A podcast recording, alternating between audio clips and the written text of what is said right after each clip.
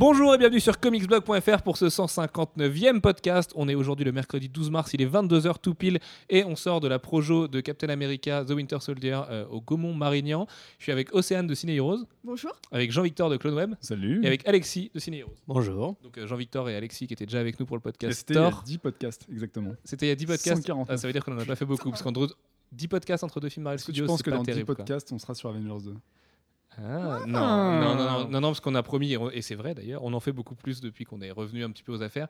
Euh, et puis Océane, du coup, c'est ta grande première avec nous, donc euh, bien- bienvenue. Et c'est là Océane Merci. de Twitter pour les gens qui nous suivent sur Twitter. euh, Voilà, de- parfois entre tweets, parfois on discute avec toi, d'Andrew Garfield, de tes positions On peut défensives préciser qu'elle a un sublime t-shirt Spider-Man et le badge de Captain America sur elle. C'est vrai, c'est le t-shirt de Mary. Jane sur une couverture de J. Scott Campbell. Et ça montre encore une fois que tu aimes Andrew Garfield. J'ai compris le message. Euh, allez, D'ailleurs, il est là. On va. bienvenue Andrew, bienvenue, assis-toi parmi nous avec Bad Kid. Non, c'est pas vrai. Euh, bref. La communication autour du film, mon cher Jean-Victor, comment l'as-tu vécu, euh. euh, toi qui es peut-être le plus Oula, attention. Euh, pragmatique dans l'approche de Marvel Studios, dans le sens où tu reconnais que c'est des films efficaces, mais parfois et souvent pas des grands films au sens noble euh, que tu l'entends. Et justement, ta communication avec Marvel, ton approche des films à chaque fois, elle se fait toujours un petit peu à reculons. Comment tu as senti que Marvel a communiqué sur celui-là? Bah, c'était un peu spécial pour moi parce que Captain America, c'était quand même mon poulain, tu vois, dans les- l'écurie Marvel Studios. Et, Parce que tu l'as euh, dit, c'est le meilleur film de la phase 1. Eh, mais c'est d'ailleurs toujours le meilleur film de Marvel, il n'y a pas de souci là-dessus. Mais euh, en fait, ce qui était assez marrant, c'est que dès le début, on a vu qu'il y avait un, changement total de ton. C'est-à-dire que le premier Captain America, c'était quand même un film très enfantin, très aventure, euh, très Lucas, un peu dans l'esprit. Et là, dès les premières annonces, ils ont annoncé un putain de enfin, un gros film d'espionnage, quoi. Vraiment un truc centré sur l'espionnage, très dark, très euh, paranoïaque. Donc, je trouvais, en fait, je, trouvais que c'était l'approche était intéressante et qu'ils le vendaient assez bien, même si effectivement, c'était peut-être un peu timide. Mais tu sais que tu es hyper fan de d'Ed Baker et de ce qu'il fait sur le Mhm. personnage et tout, donc euh, forcément que ça devait te parler un peu. Ah, surtout que Ed Baker était en train de se branler la nouille sur Twitter comme un porc. hein, quand même. Oui, qui, qui est en train en de de dire dire que c'était le plus grand c'est film. euh, tu vois. alors, en même temps, il est dedans, donc forcément que. Puis les remerciements, enfin voilà, pas très objectif ce monsieur. Non, non, tout à fait. Et c'est très, très, très inspiré en plus de son travail, donc ça paraissait logique. Mais justement, est-ce que t'as pas trouvé que Marvel a été un peu plus timide dans, je sais pas, euh, bah là un peu moins ces derniers temps, parce qu'ils sortent vraiment l'artillerie lourde, sachant que la sortie aux US c'est pour le 4 avril, si je dis pas de bêtises. Ouais, Là, on sent c'est les extraits. Il y en a eu trois. Il y en a eu un quatrième qui est tombé pendant le film d'ailleurs. Euh, Il y a des posters dans tous les sens et tout. Mais je les ai trouvés, moi, par rapport à Iron Man 3, par rapport à Thor, euh, vachement, vachement sur la retenue. Tu vois, ils étaient pas tant à dire Captain America, c'est notre prochain Mais c'est aussi parce que c'est un. Ça, ça rejoint un peu ce que je disais avant. C'est le moins film de super-héros de tous, et donc c'est le plus délicat à vendre. Parce que euh, tu peux pas. euh, c'est moins facile euh, de vendre au grand public, et notamment à des gamins, un, agent qui est dans une. une- enfin, tu vois, dans une organisation où c'est le bordel, que euh, un, dieu qui a un marteau qui fait péter le tonnerre. Quoi. Mais surtout que Captain America 1 n'a pas été un énorme succès En pour eux non ouais, plus. Ils, allaient- ils avaient un petit peu peur. Ils ont confié le film aux frères Rousseau, qui sont pas non plus, qui sont des faiseurs à Hollywood et qui sont pas non plus des grands réals, mais qui, que Marvel adore puisqu'ils viennent déjà de leur confier le troisième épisode a priori. Donc euh, c'est quand même plutôt bon signe. Euh, c'est vrai que moi je l'ai vécu un petit peu comme de la confiance de la part du studio. Enfin tu vois, presque de l'arrogance à un moment donné parce que quand ils ont commencé à parler de Guardians il y a un mois, Captain America était vraiment vraiment en sous-main. Et tu sais Chris Evans, il a toujours un peu ce rôle du mal aimé, du mec. euh, on a envie d'expliquer au monde entier en quoi c'est peut-être lui le meilleur chez Marvel Studios, mais euh, tu sais, il y a son côté, bah non, on le garde un peu dans notre coin. Captain America, on verra si ça fonctionne et tout. Et Ah bah, Et- il a des bavures, comment dire, tu vois. Il a quand même fait. Il a un CV un petit peu craignos à la base. bah ouais, mais on peut lui pardonner au bout d'un moment parce qu'il est quand même très très bon dans Avengers, il est très très très bon dans Captain America, et puis il a autre chose à côté, enfin Sunshine et tout. euh. Ouais, mais il a eu un. C'est quand même un mec, euh, il y a 10 ans, tout le monde s'en pâtait la race, quoi. Et il a eu un espèce de. re- de Mais comme Matthew McConaughey qui euh, vient de gagner l'Oscar, euh, euh. Ouais, pire que Matthew McConaughey, peut-être.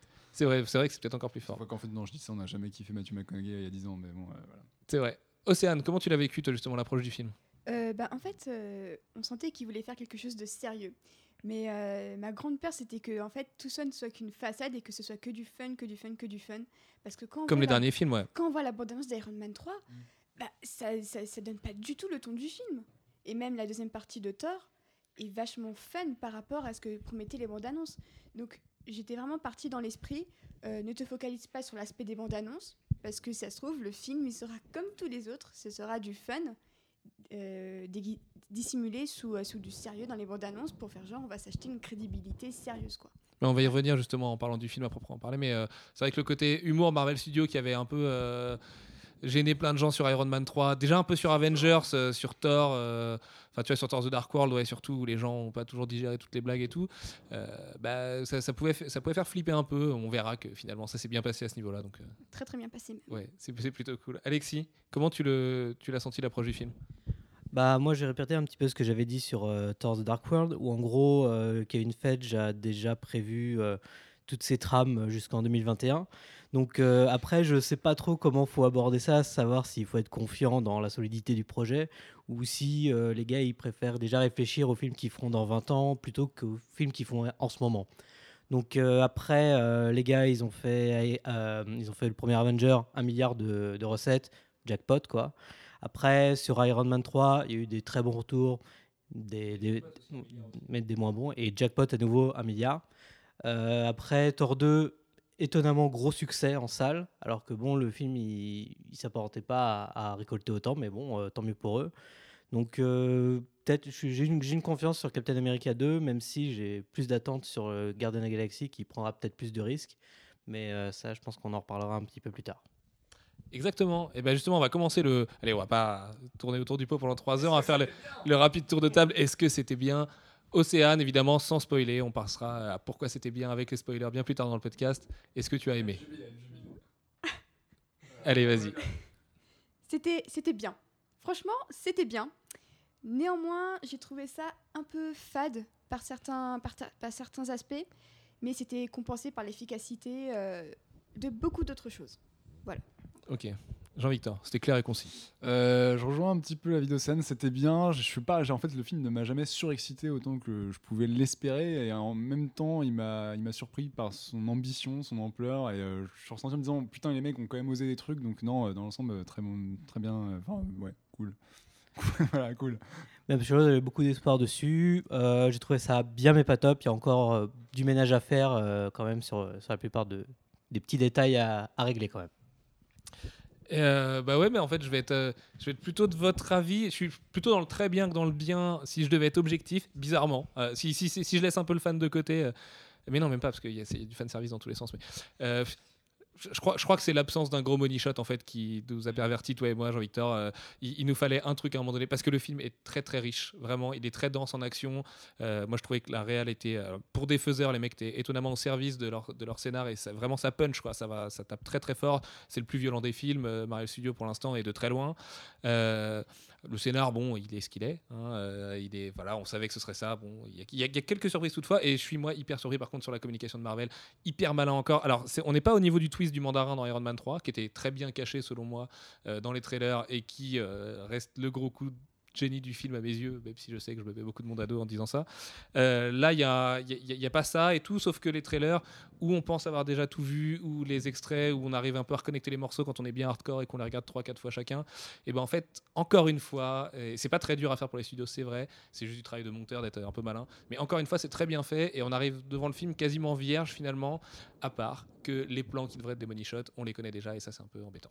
Ouais, mais en même temps, c'est le truc des money shots, c'est qu'ils sont là quand même pour vendre le film, donc c'est pour ça qu'ils les ont mis dans la Mais sur la, sur la surprise, moi, ça m'a fait un peu penser à hum, bon, un film que j'aime pas particulièrement à la base, c'est Star Trek Into Darkness, où dans les dernières bandes en fait, t'avais quasiment l'impression d'avoir la structure narrative du film euh, telle quelle, et là, euh, Captain America, c'était un peu ça, tu te disais, ok, le film va se dérouler comme ça, et finalement, non.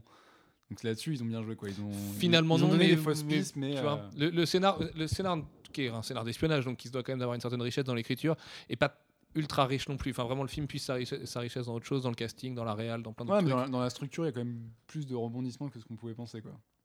Il y en a qui sont très bien cachés. Mais ça, on y reviendra dans la partie spoiler, voilà. parce que je sais qu'il y en a un où on n'est pas vraiment d'accord là-dessus. Euh, justement, la réal, Jean-Victor, tu as gardé le micro. Est-ce que tu as trouvé que les Rousseau étaient à la hauteur? Est-ce que tu es fan de Joe Johnston pour son background, indie, enfin, tout- toutes les Spielberg et Lucasry Ouais. euh, des années 80 Et pour Euh, les Rocketeers. Voilà, et pour le Rocketeer aussi. Est-ce que là, les Rousseau, ça faisait un petit peu peur quand ils les ont annoncés bah, Dans le sens où les mecs, ils ont pas fait grand-chose, donc forcément, on est Bah, là, peu, c'est comme des euh, mecs qui viennent de Community, quoi. Donc, euh, C'est vrai. passer, de, c'est- passer du, tu vois, de la petite fac à Captain America 2, je sais pas si c'était facile pour eux. Euh, après, sur le film, euh, bah, c'est un peu ce que je craignais en voyant les balances. Je trouve qu'en fait, le, le style du film est très froid, très lisse. Alors après, euh, en termes de, de pure mise en scène, c'est assez efficace. On sent quand même qu'ils ont des, sec- des secondes équipes qui savent faire ça très bien. Puis effectivement, quand tu as ILM derrière, bah, ça permet de cracher des plans qui sont pas mal. C'est très gris dans, dans la photo et ça fait penser à tous les films La Recrue et tout qu'il y avait au début Ouais, des années mais tu 2000 vois, euh, quand Hollywood se, se Jason cherchait Bourne, un Initiative et tous ces trucs-là, tu vois, effectivement, il y a vraiment ce côté-là. Ah, peut-être dans le fond, c'est ce qui m'emmerde un peu, c'est que le premier Captain America, c'était quand même le film qui avait le plus d'âme jusque-là dans le Marvel Studios. C'était vraiment une réelle très typée, un genre très typé, etc. Là, c'est un autre genre et en même temps, la, la mise en scène s'accorde à ce genre-là. Mais, euh, mais ouais, ça a une gueule de blockbuster, ni plus ni moins. Quoi. avec des très belles chorégraphies, quand même Ouais, dans les après, ouais, après dans l'action en soi, dans, dans ce qui se passe réellement dans le film, il y a des trucs qui sont cool, mais dans, je te parle juste en termes d'image et de, de- de réalisation, c'est pas transcendant quoi. C'est vrai. c'est vrai. Alexis. Bah, après, les Rousseau, justement, c'est réalisateur de, de- d'épisodes de séries télé, comme euh, Alan Taylor euh, venait de Game of Thrones pour euh, Thor 2. Donc après, j'ai l'impression qu'une fait, j'y recrute des, des yes men de séries télé euh, pour être sûr qu'ils ne contredisent pas le- les storyboards qui avaient été prévus par la prod.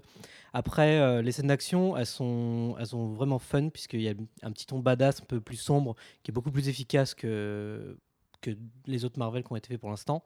Donc ça, j'ai- vraiment apprécié. Après, je pense pas que c'est de leur fait. Je pense que c'est grâce aux réalisateurs de seconde équipe qui sont beaucoup plus expérimentés, qui sont chargés des scènes d'action. Mais euh, après, le, reste, c'est- filmé un peu platement. On a un peu l'impression de voir un épisode de série télé euh, à gros budget, mais ça, passe, quoi. C'est pas, pas si mauvais que ça. Il y a quelques plans qui sont quand même super chouettes. Je le trouve un peu dur parce que euh, il, il cherche vachement l'arrondi, la symétrie dans les plans et tout. Il y en a plein, hein, un peu, surtout avec Chris Evans, il s'éclate là-dessus, de dos, de côté, de face et tout. Ils le font plein de fois. Euh, C'est son meilleur profil en fait. ouais, ouais, Voilà. il, il le cherche. Dans les, dans, les, dans les reflets, il joue beaucoup sur les reflets aussi pour euh, capter bah, les doubles personnalités, double jeu. On ne sait pas trop qui, qui est qui, à qui on doit faire confiance. Ça, c'est un aspect que j'ai particulièrement apprécié en fait. Voilà. C'est vrai que c'est bien fait. Ça fait, ça fait faiseur hein, parce que c'est classique, quoi. C'est vraiment terriblement classique. Mais en même temps, c'est nouveau dans le genre super-héroïque au cinéma. Et ça, c'est non plus pas rien. Enfin, Marvel, encore une fois, prend les devants en faisant un film d'espionnage avec des super-héros. Ouais, et en fait, quelque part, le fait qu'ils aient pris ces mecs-là et qu'ils fassent le film de cette ma- manière-là, c'est euh, quelque part, ils prennent des risques parce que c'est un film d'espionnage, mais ils minimisent euh, dans le sens où ils, ils marchent, euh, tu vois, en termes de film d'espionnage, il y a beaucoup de choses qui ont déjà été vues, même dans la réalisation, ce que disait Océane sur les, les reflets et tout, c'est un peu un gimmick euh, qu'on retrouve souvent dans ce genre de film. Donc voilà, ils, prennent des codes et ils, les respectent quand même vachement pour pas trop euh, partir en sucette, quoi. Et du côté du casting, Jean-Victor, est-ce que tu as trouvé les, les- les différents acteurs à la non, hauteur je sais que tu Sachant qu'on va que faire tu veux un parler point- de Scarlett Johansson. On va- tu on va peux le faire dire, un Tu peux le dire. Point. Attends, on va, on va se dire desquels on parle. On va parler de Frank Grillo parce qu'il est quand même intéressant, mine de rien. De Chris Evans, de Samuel L. Jackson, de Scarlett Johansson, de Robert Redford, Robert Redford, forcément, forcément, évidemment. Surtout que ouais, c'est assez étonnant de voir ce mec-là Et quoi, puis, mais- et puis Anthony Mackie aussi, forcément, euh, qui fait ses grands Pain and Gain. Pain and Gain. Ouais, bah oui, c'est- Pain and Gain. Voilà, Pain and Gain. La même interprétation, c'est toujours aussi cool. Moins euh, caca pro de que style Michael Bay que Pain and Gain, mais quand même Pain and Gain. Ah ouais, Comprendrons, euh, comprendra qui pourra, mais voilà. Donc, ju- donc justement, Anthony Mackie, tu l'as trouvé bon? Euh, pff, bah, en fait, le Faucon, c'est pas un personnage que j'apprécie euh, plus que ça là-bas. Je trouve qu'il est dans le, dans le cahier des charges. Quoi. Je trouve qu'il a une bonne gueule, euh, il est bien dans le rôle. euh, Il En est plus, il a terriblement une- cool quand même. Il a une écri- ah, non, en fait, je trouve que le personnage est assez bien écrit. Il, il devient très rapidement sympathique, quoi. Euh, sans qu'ils en fassent des caisses, etc. Et puis lui est dedans, quoi. Donc non, c'est c'est un- c'est une bonne idée Tu de parles casting. notamment du début du film, de, de la, Ouais, la notamment scène où il apparaît, de, euh, de toute la réflexion qu'il y a par rapport au fait euh, de, de- de l'histoire de valeur qu'il a, qu'il a en commun avec Captain America, ce genre de choses. C'est vrai que c'est assez- bien mal, fait. Moi, je trouve ça, c'est un peu la caution intellectuelle du film, tout ce qu'on peut découler de ça et de l'accomplissement et des deux. Enfin, tu vois, l'espèce de, de, de re- renvoi que fait Captain America sur lui et tout. Mais après, le problème, c'est que c'est peut-être un peu moins développé. Océane, là-dessus. Euh, bah, j'ai trouvé Anthony Mackie très bon. Il a une assez bonne alchimie avec Chris Evans. On croit rapidement à leur complicité, à, une- à cette sorte de, de respect mutuel entre eux finalement. En même temps, c'est deux mecs cool, je pense, dans la vie, donc ça doit pas être Ouais. très dur, quoi. Ouais, voilà, c'est pas, pas du jeu. Ils sont trop cool. Mais sinon, oui, j'ai vraiment trouvé que c'était très décontracté. euh, Peut-être pas la touche humoristique du film, mais quelque chose qui permet un peu d'alléger de temps en temps la tension qui est quand même assez ambiante. Donc au final, euh, c'est une mission réussie pour lui en fait. En fait, sur le duo, euh, il y a un petit côté alors, très léger à Buddy Movie. Et je trouve que par exemple, si tu compares à Iron Man 3, où c'était très forcé, et en fin de compte, ça marchait parce qu'il y avait les dialogues de Shane Black, mais entre Don Cheadle et Robert Downey Jr., il y avait, il y avait quasiment rien. Et là, tu sens que les deux acteurs, effectivement, il y a un truc entre eux, c'est naturel chez eux, et il y a, voilà, il y a cette complicité qui est, qui est Mais dans tout le film, hein. ça, ça se ressent à peu près dans tout le Ouais. film. T'as l'impression qu'ils s'éclatent quand même dans ce film-là à le faire, les mecs. Quoi. Samuel L. Jackson, qu'on avait laissé quand même euh, appauvri par Agent of Shield et son caméo euh, qu'il a fait le dimanche matin après le match de NBA, tu sais. Euh, là, il est bon, là, il est investi, il est dans le truc et Il y a, des scènes assez inédites avec lui. C'est, tu vois, euh, bah, justement, Samuel. Jackson, qu'est-ce que t'en as pensé? Samuel Jackson, ouais, il, est, très bon. En fait, je pense que sur tout le casting en général, ce que tu dis en rapport aussi avec le scénario, qui est effectivement peut-être le, peut-être le plus premier degré que Marvel ait jamais fait. Et je pense que ça, les a, ça leur a tous fait un bien fou de faire un film qui vraiment se prend au sérieux et qui, euh, qui a pas peur de péter, enfin, qui, qui va pas s'amuser à aller péter ses enjeux avec une blague à la con. Et, euh, je pense qu'effectivement, en fait, euh, le, le fait de juste jouer de manière concernée, il y a un moment, ça les a, ça les a pris, quoi. Ok. Alexis? Ouais, bah Samuel L. Jackson, c'est pas comme dans Thor où il est juste relégué à la scène scène post-générique. Donc là, c'est vraiment un personnage, en tout cas, euh, pas juste secondaire euh, dans, Captain America 2. Donc, euh, ouais, bon, après, c'est Samuel L. Jackson, il cabotine toujours un petit peu, c'est son style. Mais bon, ça, ça, il s'int- il s'intègre mieux à toute la bande. Et puis, bah, avec toute. Comme on intègre un peu plus le, le shield et puis toutes les, tous les rouages qu'il y a à l'intérieur, et notamment par rapport au personnage qui est interprété par Robert Redford, non, ça, ça, ça tient un peu plus la route euh, par rapport à Samuel L. Jackson. Robert Redford, ouais, Océane, tu l'as trouvé comment? Euh, Redford, bah, Appliqué. appliqué. De toute façon, il a dit en euh, interview, il voulait le faire pour ses enfants, en fait. Il voulait faire partie d'une franchise à héros comme ça, ça le faisait triper. euh, voilà. Ouais, non, on, on sent qu'il s'emmerde pas, quoi. Ouais, il est bon, hein, s'emmerde il, il pas, fait du il bon Redford, bon, quoi. euh, oui, voilà, c'est Redford. euh, C'est on- carré. On sort des photos de lui où il est jeune et où il a la classe. euh, voilà, c'est Redford. On sent qu'il joue sur le mythe. Et, euh, et on sent qu'ils ont été contents de l'avoir.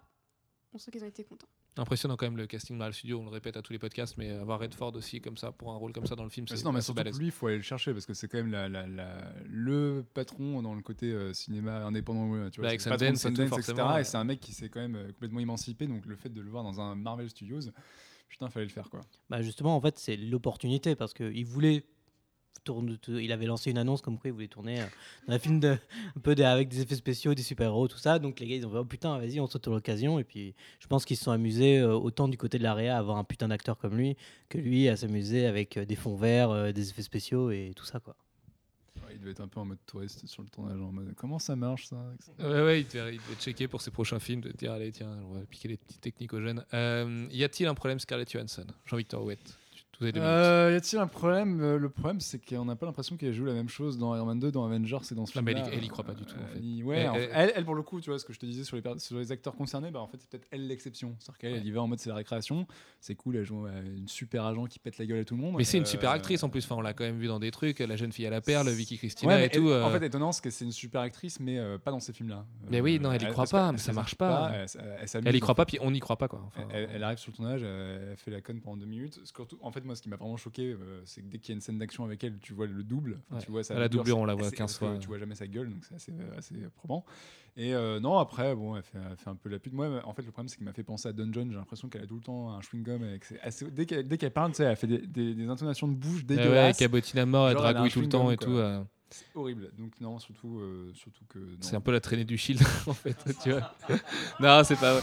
Non, non, c'est pas vrai, c'est pas vrai. Non, non, mais moi je suis hyper déçu euh, de- du pers. Enfin, le- le- la femme forte chez Marvel Studios, ça mérite d'être autre chose que ça quand même parce que putain, c'est une potiche quoi. C'est, euh, elle, elle sert pas à grand chose. C'est elle qui a les blagues, c'est elle qui a l'humour dans le film, mais surtout, enfin, elle y croit pas. Et puis ça se voit qu'elle y croit pas. euh.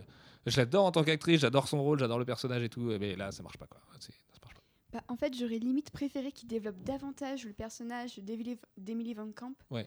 qui a quand même une base assez intéressante, plutôt que Scarlett en fait. J'en suis à ce point-là, alors que pourtant d'habitude, bah, je l'aime bien Scarlett en veuve, enfin elle me dérange pas, bon, je l'adore pas non plus, elle me dérange pas, mais là j'ai eu le sentiment de me dire, faites plutôt intervenir l'agent 23, c'est elle que je veux voir, c'est elle que je veux voir développer, c'est pas, c'est pas la veuve parce qu'elle a rien à raconter à part ses blagues sur euh, Steve doit se trouver un rencard, voilà. c'est- Mais il, il fallait en même temps, euh, voilà, le petit running gag du film. euh, et puis, et puis qu'elle soit là aussi, c'est important le nom de Scarlett Johansson au casting. Surtout qu'il y a, il y a- il y a d'autres rôles féminins dans, dans le film, on va pas forcément les dévoiler, mais qui sont, euh, qui sont qui ont moins d'importance à l'écran et qui pourtant, euh, je trouve, sont plus euh, probants. Enfin, plus- On en parlera dans la partie spoiler, parce qu'il y, a- il y a- il y a spoiler. un très bon rôle euh, féminin, effectivement, dans le film.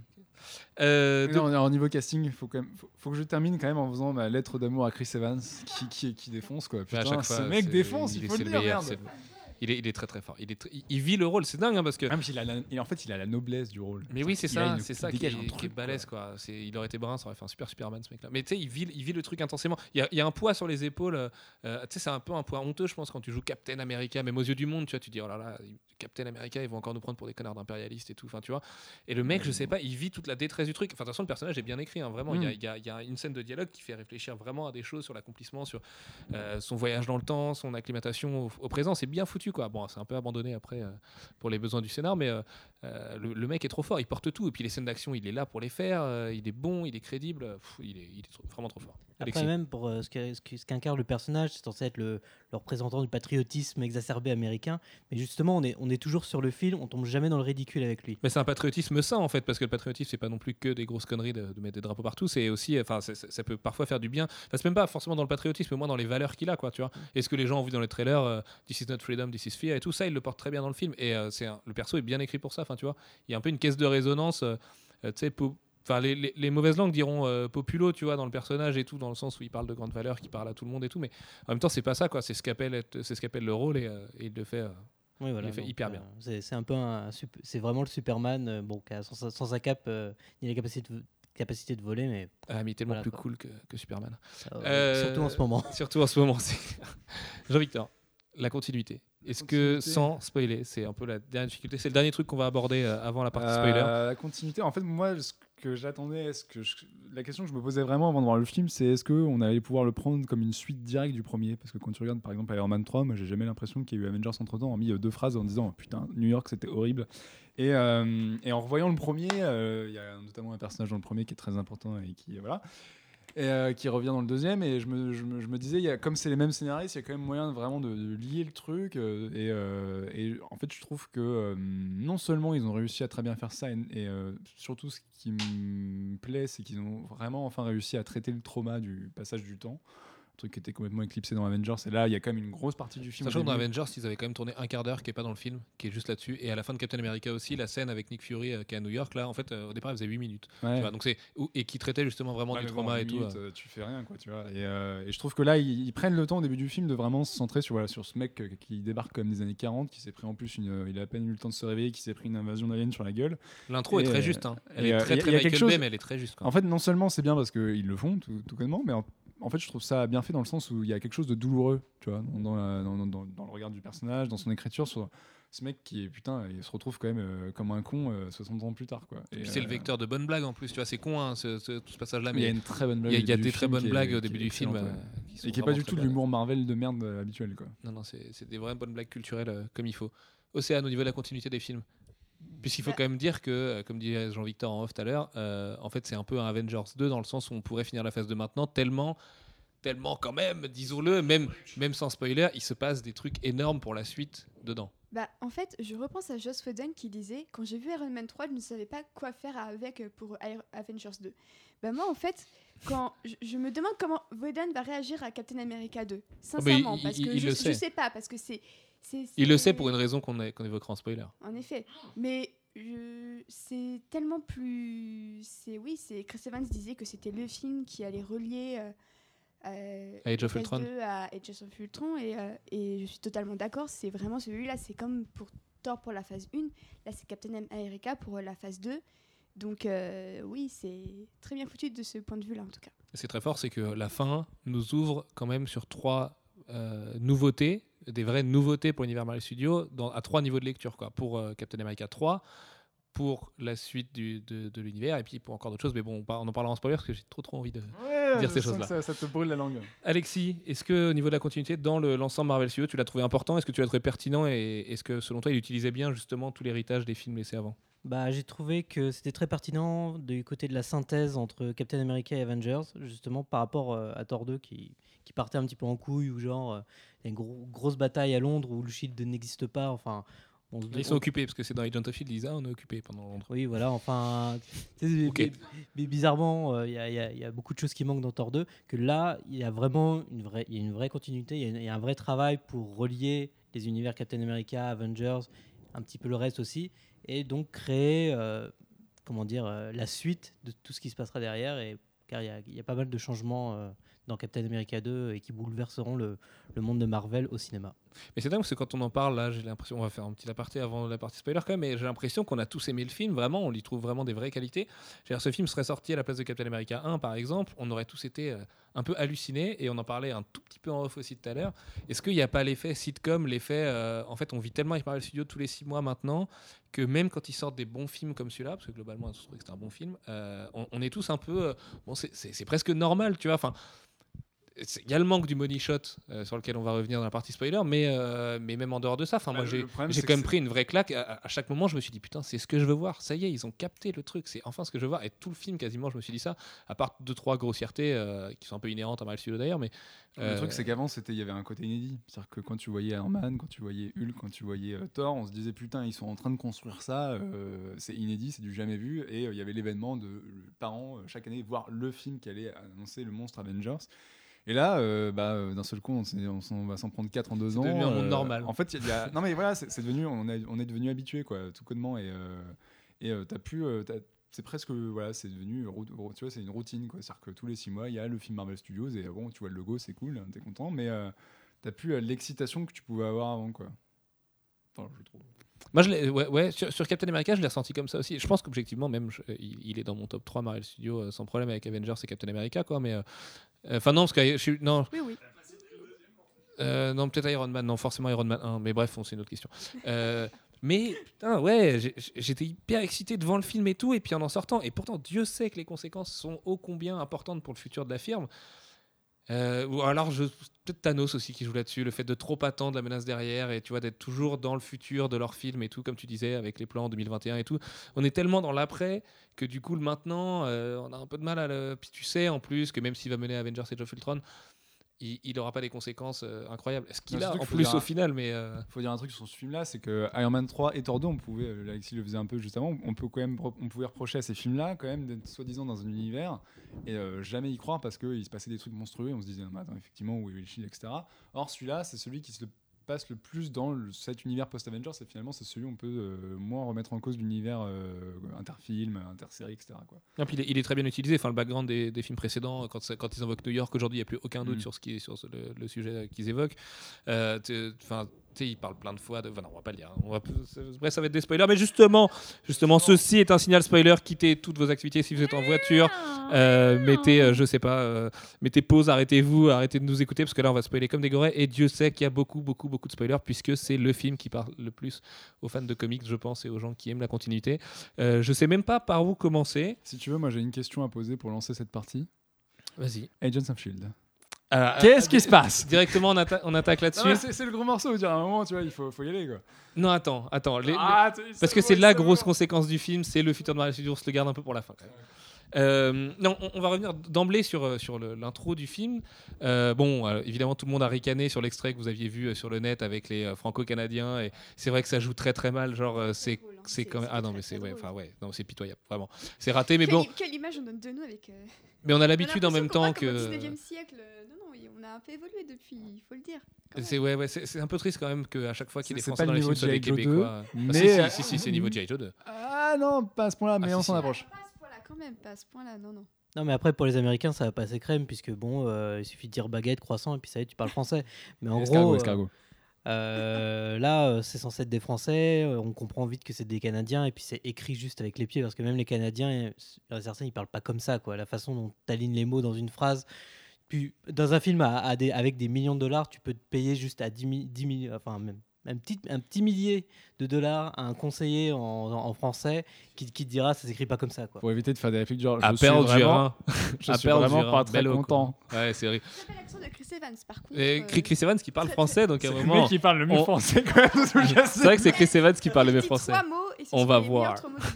Mais par contre, oui, donc justement, sur cette scène d'intro, on a euh, le fameux Georges Saint-Pierre que les gens euh, qui aiment l'UFC, et Dieu sait qu'il y a des blagues sur l'UFC dans le film et qu'elles sont toujours très justes aussi, euh, connaissent aussi.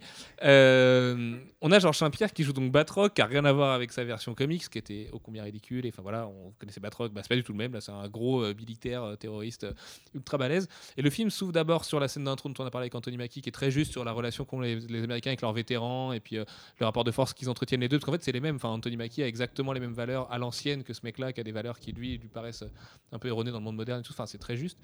Et Alexis? Bah, Justement, sur cette scène d'intro, c'est c'est un petit point positif. C'est des belles petites images de, de Washington euh, au lever du jour. Ouais. Et ça fait partie de mes points positifs sur le film. Quoi. Euh, ouais, c'est- ouais, Washington est assez bien filmé dans le film, hein, c'est plutôt agréable. euh, Ça, fait, ça change un peu le décorum et tout. Et donc, juste après, on a cette fameuse scène que vous avez découvert, euh, d'ailleurs, qui est beaucoup plus longue que l'extrait, qui était très bien monté l'extrait parce que ça se voyait pas, que c'était coupé dans les combats. Mais en fait, les combats étaient vachement plus longs en salle. Je sais pas si vous l'avez vu l'extrait de 3 Non, mais minutes, ça arrive 3-4 minutes. Mais euh, du coup, enfin bref, c'était très bien monté parce que finalement, il y avait beaucoup plus que ça dans la vraie chorégraphie. Souviens-toi, souviens-toi Ghost Rider, c'était pareil. Ils une scène de baston et en fait, euh, le montage Oui, final n'avait rien à voir Ouais, avec, le- l'extrait. Et tout de suite, un truc qui, moi, m'a frappé Captain America euh, plante un couteau, alors en le lançant, dans la main d'un Captain mec. America nique sa mère. faut Ouais, non, il, est- il est très très fort. Le, côté ninja, le côté euh, surpuissant et tout, quand il envoie les mecs valdinguer qui plient les métaux juste avec leur dos parce qu'ils viennent de voler sur 5 mètres. Les chorégraphies avec le bouclier sont très bien faites et tout. C'est jamais. Il y a un côté très félin en fait qui avait un tout petit peu quand tu le voyais courir dans Avengers. Dans Avengers, il avait un peu quand des en fait, ce côté très fluide, très rapide, très précis. Et euh, effectivement, sur cette scène de bateau, notamment les mouvements où tu le vois courir le long du bateau, etc. et Il y a, y a ce côté-là. pu être ridicule en plus. hein, donc, Ouais, euh, mais, euh, mais comme il met des putains de coups de bouclier, bah, c'est badass. Ouais, c'est super bien foutu. Et donc le film direct s'annonce très violent. Et on a une baston avec Batroc d'entrée. Euh, moi j'aimerais y revenir parce qu'on en a pas du tout parlé après en sortant de la salle, mais elle, est, elle défonce cette baston au niveau de la Corée et tout. T'as quand même des plans où t'as as Georges Saint-Pierre à gauche, Chris Evans à droite. Enfin, c'est quand même un, un- un sommet. Georges Saint-Pierre, il est complètement à la hauteur de ce qu'on attendait d'un combattant du UFC dans le rôle, tu vois. Le mec, il est surbalèze, il met des high kicks dans tous les sens. Euh, Enfin, c'est hyper bien chorégraphié. Cette scène-là, elle est déjà hyper efficace et ça fait tout de suite comprendre que le film, ça va être un condensé d'action euh, assez malade quand même. Bah, en fait, pour le coup, j'ai trouvé l'affrontement entre lui et Captain America assez court. Je sais pas, peut-être que j'en attendais trop, mais j'ai trouvé ça super court pour ce que c'était en fait. Bah ouais, mais parce que c'est peut-être parce que Georges Saint-Pierre était très content que ce soit dedans aussi, mais en fait, en fait hein, tout le monde s'en fout un peu, tu vois, de Georges Saint-Pierre.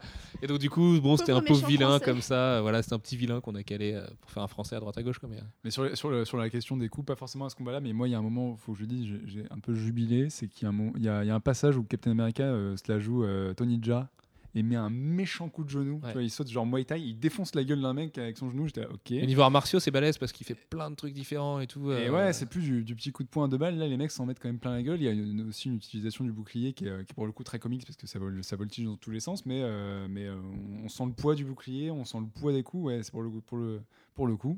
Bah, c'est bien de le dire. Ils ont fait fort. Euh, un autre truc qui m'a frappé aussi un peu après dans le film, il y a un nom au président de l'univers Marvel, qui n'est donc pas Barack Obama. Dans les comics, on sait que c'est Barack Obama qui est président.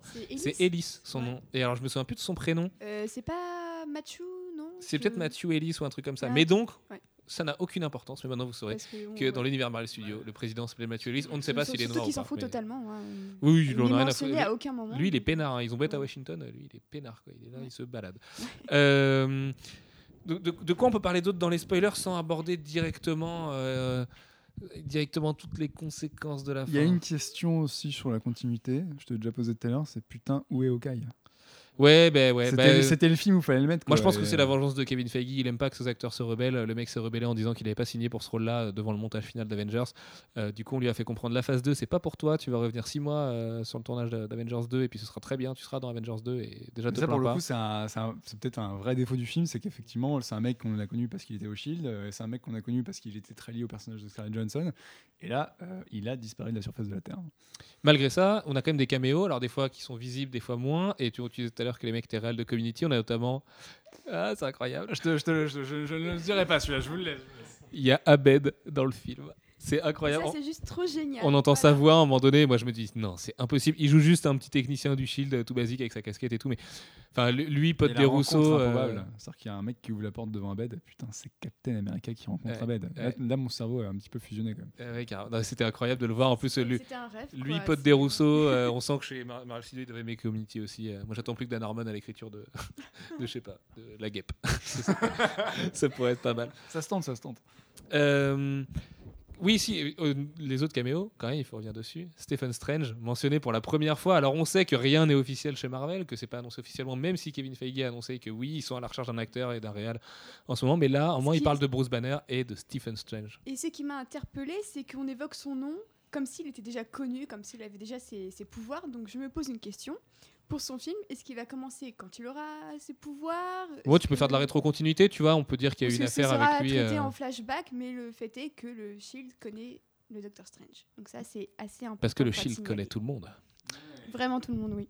Sur la structure du film, à proprement parler, euh, c'était pas forcément attendu, mais en fait, le film est la suite directe du premier, bien plus que juste après le voyage en train de Captain America, parce qu'en fait, l'Hydra, on découvre que l'Hydra, lors de sa fondation, avec Peggy Carter, avec Howard Stark et Du Shield. euh, du Shield, pardon. Euh, du coup, dès le départ, l'Hydra s'était infiltré euh, avec Alexander Pierce, donc, donc, et donc du coup, le film devient juste la réponse de Captain America de dire, mais non, on est encore là. Et il y a un truc moi qui m'a marqué, c'est qu'il y a des rumeurs qui disaient qu'Alexander Pierce était Red Skull. Et ben non Et pourtant, j'y ai cru tout le film. Comme quoi, ça marchait super bien. Tout le film, j'ai cru que c'était Red Skull et je me suis dit, putain, il se comporte comme Red Skull et tout. À un moment, il saigne un peu de la bouche et je me suis dit, merde, ça se trouve, il a un masque et tout. Et j'étais complètement parano. J'ai- moi aussi pensé pendant toutes les scènes qu'il allait enlever son masque en me disant mais qu'est-ce qu'il attend pour l'enlever? Est-ce qu'ils veulent faire un effet mélodramatique ou je sais pas? Et non, il l'enlève jamais. Et non, parce que c'est pas Red Skull. pas Red Skull et c'est génial. J'ai trouvé que c'était Je suis bien content de m'être fait avoir par le buzz. de euh, faire marcher Internet. tout le monde comme ça en disant ouais voilà, c'est un peu Red Skull et bah non c'est pas lui donc euh, voilà. Mais par contre, Jean-Victor, parce que Red Skull était joué par un des meilleurs acteurs au monde, donc c'est C'est pas vrai. possible de le remplacer par Robert Redford. tu vois. Ouais, justement, ça aurait été pas mal un acteur, tu vois, qui prend le visage de plein d'acteurs, enfin un méchant qui prend le visage de plein d'acteurs connus et tout. En fait, c'était Robert Redford joué par Hugo. Et euh, a- merde, je sais, oh, je sais plus ce que je voulais dire. Merde, j'ai cassé. Oh, tu m'as perdu. Euh, ah mince, oh, ça va me revenir. On parlait de Red Skull. Mais si, oui, voilà. Parce que Ed Brubaker, il y a pas Red Skull, certes, mais il y a un autre rescapé de Captain America qui est beaucoup plus inattendu. Enfin, moi, je m'attendais pas à le voir dedans. C'est Arnim Zola qui fait son retour. Et comme on peut s'y attendre, en tant qu'intelligence artificielle, alors un peu cheap, l'intelligence artificielle, on va pas se mentir. Moi, je la trouve assez Bah, c'est, c'est le efficace. côté, c'est le côté. euh, moi, c'est là où je me suis dit, effectivement, c'est du Marvel comme on en lit dans les comics, et pour le coup, c'est là où. mais c'est aussi un bel hommage au premier, quoi. Tu vois Ouais, non, mais Le vilain nazi qui se réincarne dans ouais, des mais vieux ordinateurs. effectivement, et mais c'est, euh. euh, là où ils osent vraiment partir dans des délires euh, que t'as pas l'habitude de voir au cinéma parce que c'est chaud à adapter. Ça passe, euh, c'est pas non plus le meilleur C'est du Brubaker film, pour les quoi, 8-12 ans, mais, quoi. euh, Mais, euh, mais bon, c'est c'est efficace finalement, on l'attendait pas. Non, Alexis, tu l'as pris comment ça Euh, non, justement, bah là, c'est le moment où je vais sortir mon petit coup de gueule euh, sur le film. Non, en fait, euh, bon, j'avoue, bon, je vais me faire tracher sur Twitter, tout ce qu'on veut, mais bon, je, suis, je ne suis pas forcément aficionados des comics, donc je connais, j'ai des notions, j'ai des bases, mais je ne lis pas tout euh, par cœur. Et en fait, quand j'ai vu les premières images de, de Captain America 2 et tout ça, je me disais, tiens, putain, ils tiennent un truc intéressant où en gros, le Shield, on va dire, devient l'ennemi. Et en gros, ça être des Américains contre les Américains avec la question. euh, la question sur la liberté, la sécurité, et ça va être vachement intéressant d'avoir cette ambivalence euh, de la question de l'Amérique post-11 septembre. Et puis finalement, bah, tu as dit le mot, les méchants, c'est les nazis. Donc euh, on reprend les méchants qu'il y avait dans le premier Captain America, on, on ressort un petit peu la même sauce. Et j'ai Même trouvé si, ouais, là je le trouve un petit peu dur parce qu'il le justifie quand même dans le fait euh, que Captain America et Black Widow, alors c'est pas très bien traité très longuement, mais ils sont devenus des ennemis publics numéro un et que le Shield finalement maîtrise du coup les médias et la population et, et la vie des gens et tout, et, et qu'il faut pas se fier du coup aux gens. Enfin, ça, le, le message il est plutôt dans le dialogue entre Nick Fury et, et Chris Evans qui arrive très très tôt au Mhm. début du film, justement, le This is not freedom, this is fear. Euh, ils, ils- ils te le font comprendre un peu. Moi je l'ai ressenti le 11 septembre vraiment à la fin avec les héliporteurs justement, où je me suis dit putain, mais le peuple est en train d'halluciner parce que son, son Shield fait n'importe quoi et tout même si c'est les nazis qui sont à l'origine de ça, euh, je pense que les gens, tu vois, enfin, le, c'est assez. Le message passe bien dans le fait de dire c'est peut-être le shield qui est dangereux et même, même sans l'Hydra, de toute façon, le shield avait des Bah, pratiques bah un non, petit peu. justement, c'est c'est pas, le shield, justement, on dit tout le temps, bah, c'est les nazis qui sont à leur tête, qui ont fort, comment dire, qu'on crée ce- cette situation-là. Oui, mais le Shield n'est pas, pas tout blanc non plus. Enfin, tu vois, les... alors év- évidemment, c'est un film de super-héros, Mhm. c'est un film hollywoodien, c'est Marvel Studios et Voilà. tout. Mais Nick Fury est quand même un putain de salaud, tu vois, au départ, parce que euh, en gros, il avoue rien à personne et tu Voilà. vois, le mec il se bosse en sous-main de tout. Et alors, c'est ça, c'est un truc que les lecteurs de comics vont être contents de retrouver, mais en même temps, vous Mhm. attendez pas à grand chose parce que c'est la version très simplifiée de la chose, quoi. Voilà. Même le Nick Fury en sous-main, euh, soi-disant moitié mort, machin, tout ça, bon, euh, c'est vraiment la version Mhm. Disney de la- du truc. Non, mais après, tu vois, je, je com- je comprends qu'on respecte le fait qu'Hydra, c'est l'ennemi public pour, euh, pour Captain America et qu'on reprenne ça dans le 2, peut-être dans le 3, j'en j'en sais rien. Mais après, je, je pense que ça aurait été quand même plus intéressant de, de faire euh, un conflit intra-États-Unis avec. euh, Ouais, bah, mais d'un en côté, même euh, temps, alors si- de, de sécurité. as envie de défendre euh, le film à tout prix, de le surinterpréter, tu te dis que, étant la suite directe de Captain America, en reprenant ses méchants et en reprenant son héros, en le transposant euh, 60 ans plus tard, et ben, ils font la même chose avec les méchants aussi. Et tout le film est construit un petit peu comme une boucle fermée, ce qui est bizarre parce que le film ouvre directement un 3, mais je trouve qu'il fonctionne vraiment en vase clos avec le premier, dans le sens où bah, là, c'est euh, Bucky, par exemple, qui va lâcher euh, Chris Evans à la fin, enfin, qui va lâcher Captain à la fin, qui lui, qui va poser les armes. Enfin, le mec, c'est pas rien quand même quand t'es un super-héros et un symbole comme Captain America. Le mec refuse de se battre. Tu vois, lui qui dit plutôt dans le film qu'il a plus trop de buts dans la vie et tout, qui voit Peggy qui est, euh, amnésique. Enfin, tu vois, c'est un peu, c'est c'est dur, tu vois, ce qu'il endure. Et à la fin, ça finit avec euh, tout, le chemin inversé entre lui et le Winter Soldier et tout. Je sais pas. Du coup, je trouvais que en, ayant cette lecture un peu, tu vois, de euh, entre les deux films, le fait que les méchants reviennent du premier, c'était juste le, c'était le juste retour des choses, tu vois. Et puis là, en plus, je pense qu'ils les ont défoncés ad vitam, tu vois, l'Hydra. Enfin, non, parce que coupe une tête, il y en a deux qui repoussent, mais. euh, et puis Red Skull reviendra un jour, parce qu'il est pas mort, il se fait pas désintégrer à la fin de Thor. Euh, de Captain America 1, pardon. Non, parce que pour moi, il est dans Asgard, c'est pour ça que je parle de Thor. Euh, Enfin. Ouais, non, je sais pas, j'ai l'impression qu'ils ont bien réglé le problème, tu vois, et, et ça va leur permettre de repartir un peu sur autre chose derrière. Ce que je Après, regrette. sur cette question de l'Hydra, il y a quand même un truc qui est assez, euh, assez euh, probant dans le film, c'est qu'effectivement, euh, c'est l'Hydra, mais ils ont quand même l'identité publique du Shield, et, euh, et les mecs en viennent quand même à dire, putain, il faut qu'on rase le Shield, il n'y a pas d'autre solution, quoi. C'est-à-dire que la machine est trop gangrénée, il faut qu'on fasse table rase. Et je trouve que là-dessus, le film a un espèce, en plus avec leur, leur super plan de on mitraille tout le monde depuis l'espace, il y a un espèce d'écho Patriot Act qui est quand même très poussé dans un blockbuster Ouais. aussi grand public, et qui est, qui est quand même, putain, euh, t'es devant un film Marvel Studios, tu t'attends pas à un truc euh, qui pousse le bouchon au- aussi loin, tu vois. Même si euh, effectivement il y a des films qui font ça mille fois plus fort, mais je trouve qu'ils sur le sujet ils vont quand même assez loin dans, le- dans le délire, quoi, dans le délire paranoïaque, dans le délire patriotaque, tout le monde est surveillé, c'est le bordel. Est-ce qu'on peut faire confiance au gouvernement? Il y a Avec l'IA qui dit qu'il prévoit le futur en fait à partir de, de tes mails et de tes blogs et tout ça. Enfin, tu vois, tout le discours transhumaniste qu'on entend beaucoup aujourd'hui. Juste pour le côté tuning, fan de grosse bitrate et tout, l'héliporteur, euh, donc euh, il y en a trois. Voilà. Il y en a Et on voit le Triskelion, putain, c'est génial. Euh, donc les trois héliporteurs sont surarmés après le, ce qui s'est passé à New York aussi. Ça, c'est, je trouve ça assez bien vu. Enfin, Ouais, vois, quand mais- ils l'amènent, au départ, c'est vraiment l'argument de défense de dire attends, notre héliporteur, là, en fait, on va en faire plusieurs. Et on va faire une version qui peut défoncer absolument tout le monde. Bah, en fait, j'ai trouvé que ça faisait vraiment écho à la fin d'Avengers où on a d'un côté les gens qui sont tout heureux parce qu'il y a des super-héros et d'autres qui commencent à se poser des questions euh, mais qu'est-ce qu'ils sont? Est-ce Comment ils vont nous défendre? Qu'est-ce que ça signifie? Et du coup, j'ai trouvé que ça renvoyait un peu à ce climat de, de parano où tu te méfies de, de ton voisin et tout et tout. Et du coup, j'ai trouvé, je trouvais ça assez bien amené en fait. Ils en font pas des caisses, mais ça marche et ça a son petit effet. Plus, Ça, ça fait un écho direct avec la scène de fin d'Avengers où il y avait euh, Nick Fury qui était devant ses, euh, ses écrans. Le conseil, euh, là. Où on leur disait, ouais, qu'est-ce qu'ils vont faire? Bah, Le conseil qui, qui a, mis- qui a- qui a investi quand même. hein. On Ouais, sent que les mecs, ils ont mis des thunes pour reconstruire New York. Ils ont investi des beaux hologrammes avec des chaises qui bougent pas. Je trouve que euh, là-dessus, c'est vraiment la première fois que la continuité Marvel en fait se tient de bout en bout et est cohérente avec ses enjeux. Même si, enfin, moi, le coup du. Conseil du Monde, euh, enfin, non, ça marche pas du tout. Enfin, niveau, crédibilité, le Conseil du Monde, comme nique ta mère, euh, je suis pas, un enfant de blockbuster, 5 ans. Ouais, une Non, mais si à la limite, tu me racontes ménagère que c'est le patron de Coca fera, et euh, tous les grands lobbies, là, je veux bien le comprendre. Mais là, tu vois, le mec qui vient représenter l'Asie, machin, avec tout le discours, euh, tu sais, sur Bombay et tout, t'es là, tu es c'est bon, ouais, mec, euh, avec tes gros sabots, là, ça va Mm. deux minutes. D'ailleurs, juste, juste vite fait, euh, problème de continuité, c'est pas du tout les mêmes acteurs qu'il y avait oui, c'est pas les mêmes acteurs, ouais, je me moi, je me souviens, il y avait Power Boost dans, dans, dans un des écrans euh, face. euh, Power Boost. ouais, Booth, Booth, B-O-O-T-H-E, E, qui, qui était un acteur de Deadwood. Ah, ça, ah oui, d'accord. Et ok. Qui, a aussi, qui, a aussi, qui a aussi de jouer dans 24 heures, un des présidents de 24 heures chrono et aussi dans Sin City, enfin bref. Donc euh, il, était, euh, il faisait partie de ce conseil-là. Il avait une bonne gueule de méchant, donc je me disais, tiens, peut-être. Et puis finalement, non, il n'est pas revenu dans Captain America 2. Donc Ils ont bon, bien bah, tant pis, conseils de gens qui ont l'air tout à fait bien sur eux. Mais vraiment tout à fait. Enfin, il n'y a, Ouais, pas de- il y a ouais. rien qui. Euh, au niveau de l'action, justement, est-ce que vous avez des scènes d'action préférées? Moi, si j'ai quand même un regret, le Faucon. Si vous avez vu tous les trailers, bah, vous avez un peu tout vu. Malheureusement, euh, ce qui- Bah, est money shot avec le base, Faucon quoi, et tout. euh, Là, non, ça, t'as à peu près tout vu. En plus, je suis dégoûté parce qu'ils ont sorti une bannière de concept art hier qui montrait qui que quand il est sur team-up. l'héliporteur, et voilà, il est avec Cap contre le Winter Soldier, et je me disais merde, je pensais que ça allait être que le Winter Soldier contre lui. Mais dans la construction, sinon, le film est vraiment surprenant. Par exemple, la mort de Fury. Alors, je passe à 50 sujets en même temps. là. Euh, Parce que j'étais en train de dire, tu... à la base, tu voulais parler du faucon. la- la- la- L'attaque de Fury au début, euh, qu'on voit avec le Get Me Off the Grid des trailers et tout, est vachement bien foutu. Moi, je trouve l'action incroyable. Je trouve le côté, euh, tu sais, quand il compte et machin, et la, la batterie de sa bagnole, la bagnole qui est surrésistante, à la fin, il défonce tout le monde. Et là, il, il assassine des mecs, mais froidement. Enfin, tu vois, c'est assez incroyable. La réal est bien efficace et tout. Et là, on pensait que le Winter Soldier allait le tuer. On découvre que non. Première apparition du Winter Soldier en plus. Bon, les pre- premiers problèmes de mascara pour euh, Sebastian Stan. Euh, et puis, en fait. Il y a cette scène, alors la fameuse scène des films euh, de- d'espionnage et que Sean Phillips aurait ad- adoré dessiner, je suis sûr, de Nick Fury chez Chris Evans dans son appartement typiquement new-yorkais à Washington, euh, où le mec se prend trois balles de Winter Soldier et où là tout est lancé avec Sharon Carter. Au début, on pense même qu'il faut se méfier de Sharon Carter parce que quand il lui dit euh, méfie-toi de tout le monde, tu dis Ah, merde, en fait, elle aussi. Je passe encore à autre chose, mais Sharon Carter, justement. Clin- pour, les, Le podcast va durer 6 heures. pour, pour les clins d'œil de fans, euh, il y a un truc qui est vachement Carter. bien fait.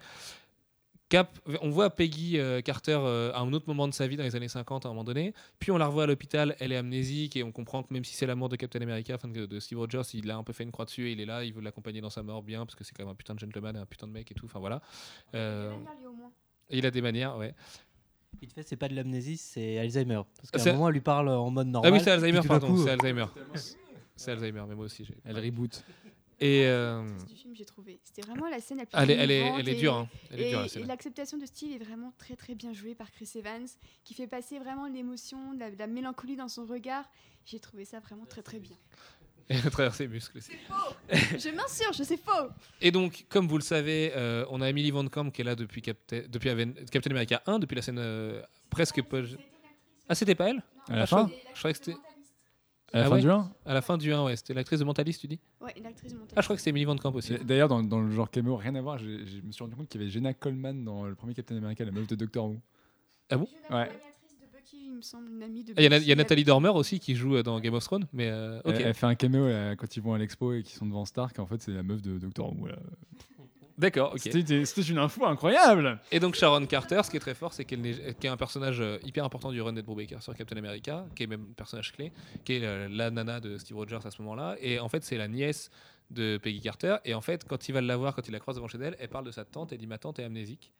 Et, euh, et du coup, on comprend pas. Enfin, les, les- je veux dire, les- les gens au cinéma vont sûrement pas comprendre qu'en fait, ils parlent de la même personne. Et nous, on le sait parce qu'on sait que c'est Sharon Carter, tu vois. Et ça, c'est vachement bien fait parce qu'en plus, il va développer une relation avec elle, puisque on peut le dire, le film va fonctionner avec sa suite a priori, puisqu'il y a un gros truc avec le Winter Soldier à la fin. Euh, tu, tu vois, c'est quand même euh, c'est vachement bien foutu pour les fans. C'est ce genre de clin d'œil qui vont vraiment plaire aux fans de comics. Enfin, moi, je sais que j'ai adoré le fait qu'ils la nomment, qu'ils disent jamais, Eh, t'as vu, c'est la, c'est la nièce de, de Peggy. Ouais, Alors- il l'appelle juste à la fin en fait. Ouais, voilà, c'est ça. À la fin, est disent, clairement euh, Sharon, Carter. Tout à Même fait. pas, il Ah non, c'est juste Sharon. Sharon. Elle, dit pas Carter. Elle dit juste Sharon. Ok, enfin voilà, bref, c'était le, le- le petit point euh, que j'ai trouvé. euh, Mais donc à la base, efficace. tu voulais parler des scènes d'action et du faucon. C'est ça. Est-ce que, est-ce que euh, les scènes d'action ont été à la hauteur selon vous? Moi, je trouvais qu'il y avait un peu une redondance avec celle du premier. Alors justement, je trouvais ça beau parce que le côté, euh, tu sais, le pont euh, dans les, dans les grands, euh, dans les grands hangars et tout, euh, ce qui est de- le- l'héliporteur à la fin. Enfin, j'y voyais beaucoup de Ouais, il connotations ça, avec le premier. pensé. Mais euh, au- au-delà de ça, ça envoie du, de l'énorme pâté quand même. C'est impressionnant que ce soit dans les scènes de baston au corps à corps, euh, c'est dans l'ascenseur quand il saute dehors et qu'il se ramasse la gueule contre le sol, le faucon, même si ses origines euh, en tant que faucon sont un peu limites parce que le mec c'est juste un exosquelette de l'armée qu'il avait chez lui en fait. Bon, pourquoi? Euh, C'est balèze quand même. C'est vrai qu'en plus, la, la plupart des bonnes idées de mise en scène arrivent avec les scènes d'action. La scène de l'ascenseur, en, premier, quoi. La façon dont, on- amène le, le- le bordel qui va, qui va arriver, c'est vraiment très bon. Après, justement, les scènes d'action qui sont plus badass, plus, plus, plus nerveuses que, que- que le premier, apportent justement ce- le ton nécessaire qui, qui avait vraiment besoin. Et puis il y a le cool, enfin le faucon il est cool à la pain and quoi. Ouais. À un moment quand il attrape ses deux usines dans sa main, quand il recharge là, il fait un espèce de mouvement de main super classe. Mm. Ça marche hyper bien. C'est non mais c'est Oui. Mais ouais, ouais, si, mais ça fait un peu fast reload et tout. Et le, le- le mec, il a des mouvements. En plus, le faucon est très bien animé. Ses ailes font quasiment euh, organiques. Tu vois, parfois, il vole avec Ouais. les ailes pas complètement déployées. C'est vachement bien foutu aussi. C'est euh, c'est putain de réussite quand même, le faucon. Moi, J'ai envie que le personnage soit vraiment développé dans la suite de l'univers. Après, vite fait, le, le film est PG-13 aux États-Unis? Enfin, interdit moins de 13 ans? Euh, non, je crois pas. hein. Non, non, Non, non, je, je- je- dis parce que justement euh, dans Non, il n'y a le- pas de sang de toute façon. Mais je crois pas. Je crois qu'il est tout public. hein. Oui, voilà, il n'y a, y a pas de sang, mais justement, dans le côté sombre, il y a quand même, je trouve, des morts sales. Ouais. Et comme on est le côté spoiler, on peut le dire. Et ce que je- j'entends par mort sale, c'est qu'il y a un mec qui se fait projeter d'une voiture et qui se fait écraser par un camion, ou un autre qui se fait carrément balancer dans, dans un hélice euh, d'a- d'avion qui explose ensuite. Quoi. Donc, Ah ouais, ce- genre de mort, je pensais Ouais, pas les même, voir euh, dans un. la- le truc d'Alexander Pierce à la fin avec les, leurs espèces de, de badges Le badge, ouais. sur le en côté, fait, euh, en fait, moi, le, le Winter Soldier, dans la manière qu'il a d'exécuter les mecs, il m'a fait un peu penser à un Terminator. Tu vois, ce côté très froid, avec un humour justement à froid qui joue sur la brutalité extrême du truc. Et euh, et c'est vrai que c'est pareil, tu te dis dans un Marvel Studios, assumer autant le- les mecs qui se mettent des grosses bains dans la gueule et qui s'envoient valser. euh, Le problème, c'est que le personnage, il n'est pas développé à la hauteur non plus. Il y a un moment, il, il Bah, parle il russe, joue- on il joue sur le jamais symbole, pourquoi il parle russe. Enfin, tu vois, il n'y a pas du tout le, le côté, il a été reprogrammé par des Russes comme dans les comics et tout. Et, et tu, en plus, Natasha a une relation super particulière avec lui dans les comics qu'elle n'a pas du tout là, euh, alors que les deux parlent russe. Enfin, tu vois, il y, y a un truc un peu bancal avec le perso, puis l'interprétation de Sébastien Stan, euh, il passe à côté quand même. Quoi. Enfin, En même temps, euh, quand tu vois comment ils arrivent à parler français dans le film, heureusement qu'ils parlent pas russe plus que ça, je pense que ça a été une catastrophe. c'est vrai que nos, en fait, il, joue, déçus. il joue vraiment sur le symbole. C'est-à-dire que ce qui, est, ce qui est le plus impressionnant avec le Winter Soldier, c'est peut-être finalement la première fois où tu le vois arriver ou la première fois où tu le vois vraiment avec son bras Sur l'autoroute, toutes les démonstrations de puissance, de toute façon, avec son bras et tout, c'est euh, oui, balèze, oui, mais Il y a ce côté froid, tu vois, vraiment euh, tueur euh, hyper, voilà, hyper froid, euh, qui, qui, qui se branle de tout et qui est juste là pour accomplir sa mission et rien d'autre. Euh, et là-dessus, il est super spectaculaire. Dès que tu reviens vraiment sur le personnage de Bucky Barnes, euh, bon, là. Ça sent l'acteur Gossip Girl quand même. hein. Putain, un peu face à Chris Evans, quand t'as la dualité Bucky euh, Steve Rogers, t'es là, il y en a un qui porte le truc, l'autre il est là. Ouh, si tu veux, c'est écrit dans le scénar. Bah, c'est limite là, le, Winter Soldier, il parle plus avec ses yeux qu'avec euh, qu'avec les mots qu'il prononce, quoi. Donc c'est vraiment tout dans le regard. Non, mais euh, justement, très, son très, regard, très, moi je le trouve froid. quoi. euh. Mais Enfin, vide, mais pas dans le bon sens du terme, pas comme le rôle l'appelle en plus, tu vois. ouais, mais en fait j'ai trouvé qu'il avait quelque chose d'assez acharné, euh, de je veux accomplir mon truc et euh, il- qui réfléchit pas, quoi. Il est conditionné. Ouais, t'as trouvé mec. Ouais, j'ai pas trouvé du tout. Je, je crois que c'est ça en fait, qui- le gros truc qui m'a déçu dans le film, c'est que Bah, lui, quand il a, à quand il a le- son masque encore, ouais. Tu vois, le côté déterminé, froid, il, quand il a son masque, ouais, quand il le perd et que tu vois sa gueule un peu. En plus, il a une tête un peu renfrouée, le pauvre mec, donc euh, pour jouer un méga badass, c'est peut-être pas le meilleur profil. Donc voilà, quoi. Mais euh, ouais. Bah après, le problème, c'est que c'est vrai qu'il n'est pas très bien exploité. Moi, je m'attendais vraiment à ce que ce soit une troisième force et pas juste un sbire de l'Hydra. Et qui joue un petit peu sur deux tableaux, mais bon, euh, ils ont préféré le, le mettre au, service des méchants. Et ben justement, on va pouvoir euh, un petit peu entamer les conséquences parce qu'on va pas vous raconter tout le déroulement du film non plus. Si euh, euh, Nick Fury est mort, il revit, mais ça vous le saviez. non, non, euh, ju- justement, enfin, je sais que vous n'êtes pas hyper content de là-dessus. Alexis, t'as pas trop aimé toi la façon dont ils font revivre. On savait, hein, enfin, quand vous êtes lecteur de comics, vous savez que Nick Fury ne meurt jamais vraiment, encore moins que les héros. Sauf que Bah, là, il revient dans directement dans le film. ne meurt, hein.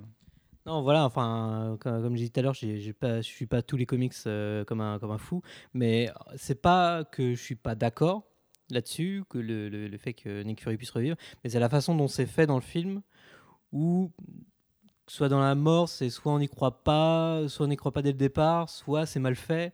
Enfin, il- la, la- la- la manière d'avoir amené sa mort et sa résurrection est pas vraiment pas idéale, donc euh, j'ai trouvé Ah, juste ça un petit peu dommage. quoi. Ils tournent ça comme dans les beaucoup, justement beaucoup de structures de, de films d'espionnage où en fait tout était prévu, etc.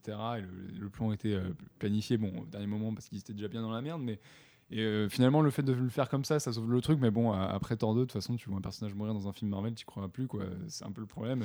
Ah ouais. Et encore plus si tu regardes euh, cette euh, dope qui s'appelle Agents of Shield, tu sais définitivement que les gens ne meurent pas dans cet univers. Après, c'est pas le problème que Nick Fury meurt pas. Enfin, Ah oui, non, c'est pas le soit et problème, Samuel mais, Jackson euh, et le personnage, on sait qu'il crèvera pas. mais le, le Par problème, contre, le ça problème, lui c'est quand redonne une deuxième vie. Enfin, tu vois, le coup, quand il enlève le patch, quand il met ses lunettes, le fait qu'après il parte en Europe, et ça, ça engage beaucoup de choses pour le futur. Parce que, enfin, euh, évidemment, moi je suis parti dans mes, dans mes grandes idées de Secret Wars et tout ça, mais Nick Fury qui part en Europe, en Latverie ou machin, bon, ils ont plus les droits, mais c'est pas possible. Mais enfin, Nick Fury qui s'en va et qui va mener les opérations de son côté, ça donne des arcs Marvel incroyables et ça peut faire un retour super badass pour Avengers 3, par exemple. Tu vois, il Mm. sera sûrement pas dans le 2, on va le faire revenir dès maintenant. Le problème, c'est que ça passe par le coup de la mort, résurrection dans, dans un seul film. Et bah, Juste après ça, Thor 2, en plus. Ouais, ça fait une, car- une cartouche de grillé euh, pour le personnage, quoi, parce qu'il va pas le faire 50 fois non plus. Au bout d'un moment, les Non, gens vont en avoir surtout marre. que, bon, à chaque fois, tu vois le coup de oh mon dieu, il est mort, montage dramatique. Enfin, les mecs, tout le monde est. Surtout le montage de- du moment où il quoi. revient, en fait, qui est, qui est raté, quoi. La Ah bah mort, oui, la mort est balance, pas mal, quoi. quoi. La, la- la mort est réussie. Le problème, c'est que c'est sa résurrection, là, dans le lit d'hôpital, euh, au fin fond d'un truc euh, qu'ils ont trouvé, là, pour tourner, euh, sûrement au New Jersey. euh, si, c'est dans le New Jersey. en Si quelqu'un un hangar, ils en cherchent un pour Voilà, enfin, 2. tu vois, là, là, ça fait un peu bron. On l'a vu venir à des kilomètres qu'il est encore vivant et que c'est le mec qui va tout sauver. euh, et finalement, non, d'ailleurs. Alors, bref. Parlons des conséquences du film, du Winter Soldier, justement. Euh, à la fin, il a cette dualité avec Cap. Il le laisse, euh, il le laisse pour mort, pour compte. Enfin, il le sauve, mais Il bon, le euh, voilà, il le fout sur la plage et il s'en va. On se dit, bon, la rédemption, c'est pas pour tout de suite et tout. Puis vient une deuxième scène post-générique, puisqu'on vous garde euh, le, le secret de la première pour après, euh, où on le voit qui va. Alors, je m'étais dit, en plus, moi, pourquoi il va pas au Smithsonian Mais enfin, le mec, il est pas cultivé, il a jamais vu Captain America et son pote dans la guerre, il a jamais vu de documentaire. Enfin, évidemment que non, puisque du coup, il est complètement lobotomisé, mais bref. Il va là-bas, il découvre son identité de Bucky Barnes, et donc on se dit, pour le futur, il saura qu'il a été Bucky et qu'il va être dans cette lutte et devenir l'anti-héros, le Vegeta de Marvel Studios, euh, qui sera là, qui sera le, qui sera pas le pote des héros, mais qui viendra les sauver à un moment donné quand même. euh, tu vois. Moi, je trouve ça un peu dommage de griller cette cartouche-là dès Bah, maintenant, problème, alors que c'est les Rousseau le- s'ouvraient la voie pour le troisième. quoi. Le, le personnage est pas, euh, on l'a dit, est pas hyper travaillé dans le film finalement. C'est un peu un, un faire valoir, ce qui est dommage. Mais euh, en même temps, le fait qu'ils veulent se lancer, vraiment assumer cette intrigue-là de, de quête et de, de, de- de Steve Rogers, pour qui Bucky Barnes a toujours été le seul ami, qui, qui ne le lâchera jamais, etc. C'est intéressant. Est-ce qu'ils est-ce qu'ils le traiteront mieux euh, par la suite? Euh, J'espère pour eux, parce que Bah, je me sinon suis ça va faire demandé chier. à quoi. un moment donné s'ils l'ont pas fait pour le coller à Black Widow dans le film solo qu'ils voudraient faire sur elle, tu vois. Un film solo à la Brubaker, pareil que Captain America Winter Soldier, parce qu'ils l'auront fait sur Captain America, ce qui qu'il pourra faire un petit spin-off comme ça avec les deux. Ils veulent coller un film à Scarjo et. un film Black Widow, tu vois. Non, mais Black Widow et Parce avec là, le Winter sont- Soldier euh, l'attacher à Captain en, buddy à l'intérieur, enfin tu vois. euh. Si tu fais un film Black Widow avec euh, le Winter Soldier qui débarque et Captain qui est pas là, euh, Si, moi justement, je le verrais plutôt pas mal comme ça, un peu comme ce que font les comics aujourd'hui, et surtout Ouais, avec leur il- background russe Oui, et tout, pourquoi pas, pas. pas, vois, directement après euh, ce film-là. Non, pas directement, mais euh, au moins ça faut, permet faut au moins de. qu'il y ait une période de transition avec euh, Captain et, et, Ça, ça va vite- qui règle leur Ça problème va de vite couple, chez Marvel en fait. Studios, hein, en phase 3. euh, avant un Captain America Avengers 3, arrive tu peux avoir un petit, euh, un petit. Black Widow euh, calé euh, à droite à gauche, enfin tu vois. Bon, ils ont, ils ont pas l'air très chauds sur l'idée, mais. Bah Après, c'est- trouve un petit côté dommage qu'on ait appelé quand même Captain America de euh, The Winter Soldier et qu'on n'ait pas tout réglé du personnage dans ce film-là, quoi. Qui, qui meurt ou qui vive, hein, mais qu'on n'ait pas qu'on ait, laissé quand même euh, la moitié de, de ce qu'il y a à travailler avec le personnage pour d'autres films, quoi. Bon, C'est euh, vrai voilà. que ça faisait un peu euh, premier acte euh, d'un diptyque, tout en étant en plus la conclusion un peu du premier. euh. Mais ça, c'est assez balèze justement dans la suite, dans, dans comment Marvel appelle euh, ton retour au cinéma et tout. Je trouve ça assez, assez fort. Bah, C'est vrai que moi, je, je m'attendais vraiment à ce que bah, Bucky reprenne ses esprits à la fin du film et peut-être qu'il devienne un allié potentiel pour Captain America 3. Et euh, ma crainte pour Captain America, c'est que du coup, il soit encore séparé euh, avec son intrigue. euh, oui, je vais tout Je pense qu'ils peuvent s'en passer pour le troisième, re- refaire un film un peu, tu vois, autocontenu comme ça, sur le Shield, sur ce genre de choses. Enfin, plus, non, du coup. Mais, mais, mais et lui, il le gardait pour plus tard, tu vois, dans un coin. Parce que la, la scène, la seconde scène post-générique, elle fait vraiment ça. Pour moi, elle fait vraiment. euh, bon, au fait, on vous le met devant sa vraie identité, histoire que vous compreniez que le mec, ça y est, il va revenir, il va être sur le retour. Enfin, tu vois. C'est un peu aussi histoire de, de nous rassurer, vous inquiétez pas, hein, euh, il y aura quand même un Captain America 3, hein, mais vous en dites pas trop non plus, quoi. Voilà, Il y a, y aussi un, très, très vague ouais, il y a aussi un peu de ça, ça fait un peu de teaser là-dessus. Euh, L'autre grosse conséquence avant la scène post-générique réalisée Eh, par Agents of Shield. C'est Agent of Shield. Parlons-en. Putain, parlons-en Puisque la grosse, grosse nouveauté du film, qui n'arrive décidément pas à tuer ce personnage, c'est qu'ils ont tué le Shield, ce qui est juste énorme. Ce qui veut dire que Marvel Studios annonce l'annulation de sa série avec un film, ce qui est du jamais vu. Le Triskelion est à peine apparu, qui est déjà pété et mort. tu vois. Ouais, y a plus... Et alors, euh, ça, ça vient quand même après une scène absolument incroyable où la relocalisation euh, des employés, euh, tu vois, donc on a Maria Hill qui va bosser chez Stark Industries, on a l'agent 13 qui va à la CIA, parce que la CIA, ils sont vachement bien. Euh, En fait, elle a joué dans Alias, tu vois. Ou dans Homeland. C'est elle en fait, Homeland saison 4. C'est sur Sharon. Carter, ils ont racheté Disney aussi. Euh, et donc du coup, il n'y a plus de Shield, mais pour de vrai, a priori. Bah écoute. Même si Ah, c'est pour de faux. parce en fait, ils vont peut-être faire une saison 2 de Agents of Shield où ce sera des Boy Scouts. Enfin, tu vois, ils assumeront vraiment le fait que c'est des personnages qui sont qui ont rien à voir avec cette société. Mais eux, ils n'ont jamais été au Triskelion en fait, les pauvres crus là. Ils, dans Agent ils of Shield. ils ont même pas eu, Oh là là, ils ont même pas leur diplôme et tout. Les fiches de paye, c'est ils ont bizarre. même pas le droit à euh. un jet. Qu'est-ce que tu veux leur faire avec leur pavillon noir de merde, Ouais, quoi. Donc euh, là, d'un seul coup, ouais, en fait, je pense que dans la série, il y a Coulson qui va recevoir un coup de fil, on va faire mec, on ferme. Ok, voilà, terminé, et ça va être la fin. C'est vrai qu'on en rigole, mais c'est énorme comme conséquence quand même.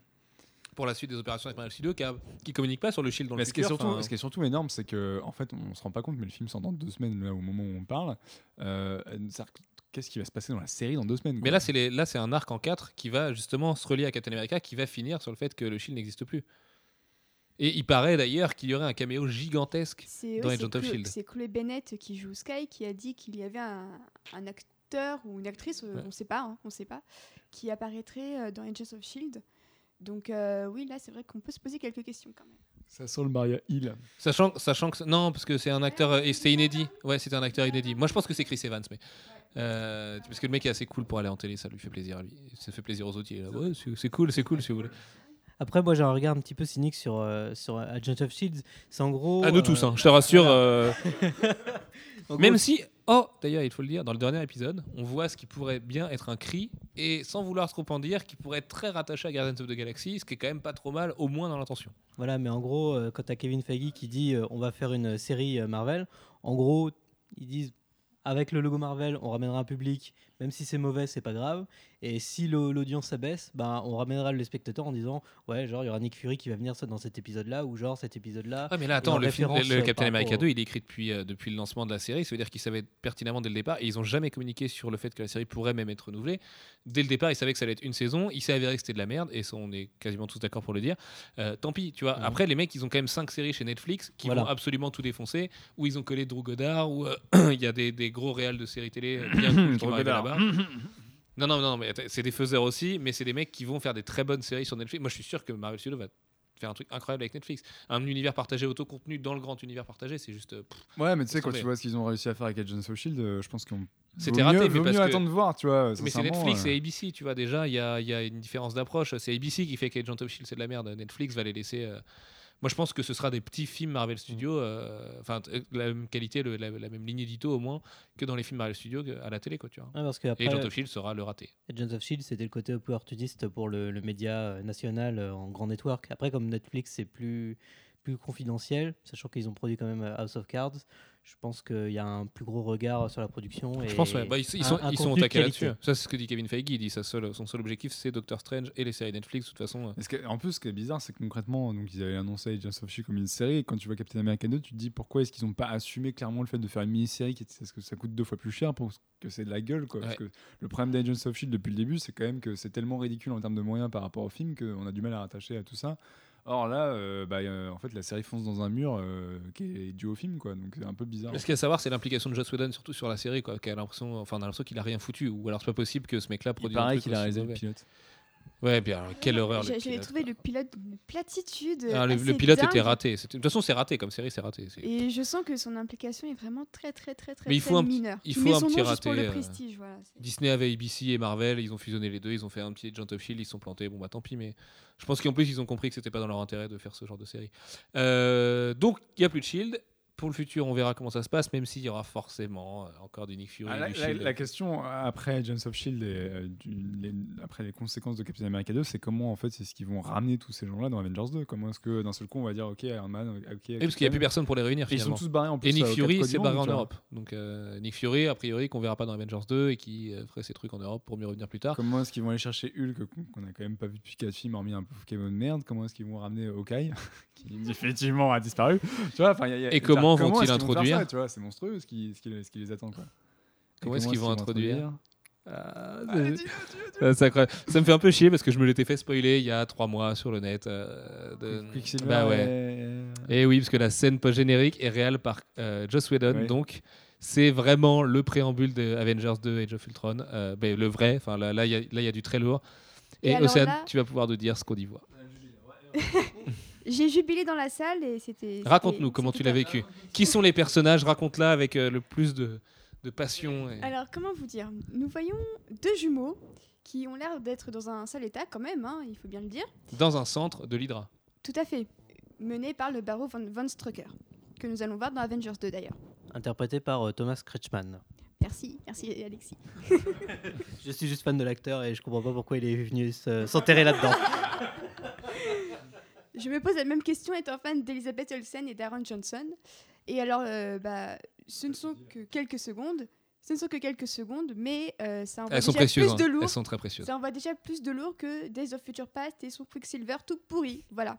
Donc en fait, voilà, on voit, on voit l'un des, des- des héritiers nazis de l'Hydra euh, qui travaillent sur des gens et qui font des expériences a priori, qui ont l'air de mener le des trucs sceptre de Loki. assez sérieux et qui ont une gemme de l'infini avec le sceptre de Loki, ce qui est quand même absolument pas rien, euh, et qui a priori, à travers le sceptre, auraient mené des expériences, ou au moins ils ont un sceptre et ils mènent des expériences, je pense assez sérieuses, puisque ça a mené à la création, on sait pas trop, de deux jumeaux que vous connaissez très bien, c'est Quicksilver et Scarlet Witch, interprétés par Kikas et par Elizabeth Olsen, la petite sœur de Mary Kate, Par Martha, Marcy et Marlene, on peut le dire. Et qui vont se retrouver dans, Go- et qui vont se retrouver et dans qui jouent Godzilla, ensemble dans. Godzilla. Et d'ailleurs, la scène a été tournée euh, juste après le tournage de Godzilla, quand euh, les deux étaient ensemble et tout. Joss Whedon a été euh, appelé là-bas chez Legendary, il a fait les mecs, j'en ai besoin.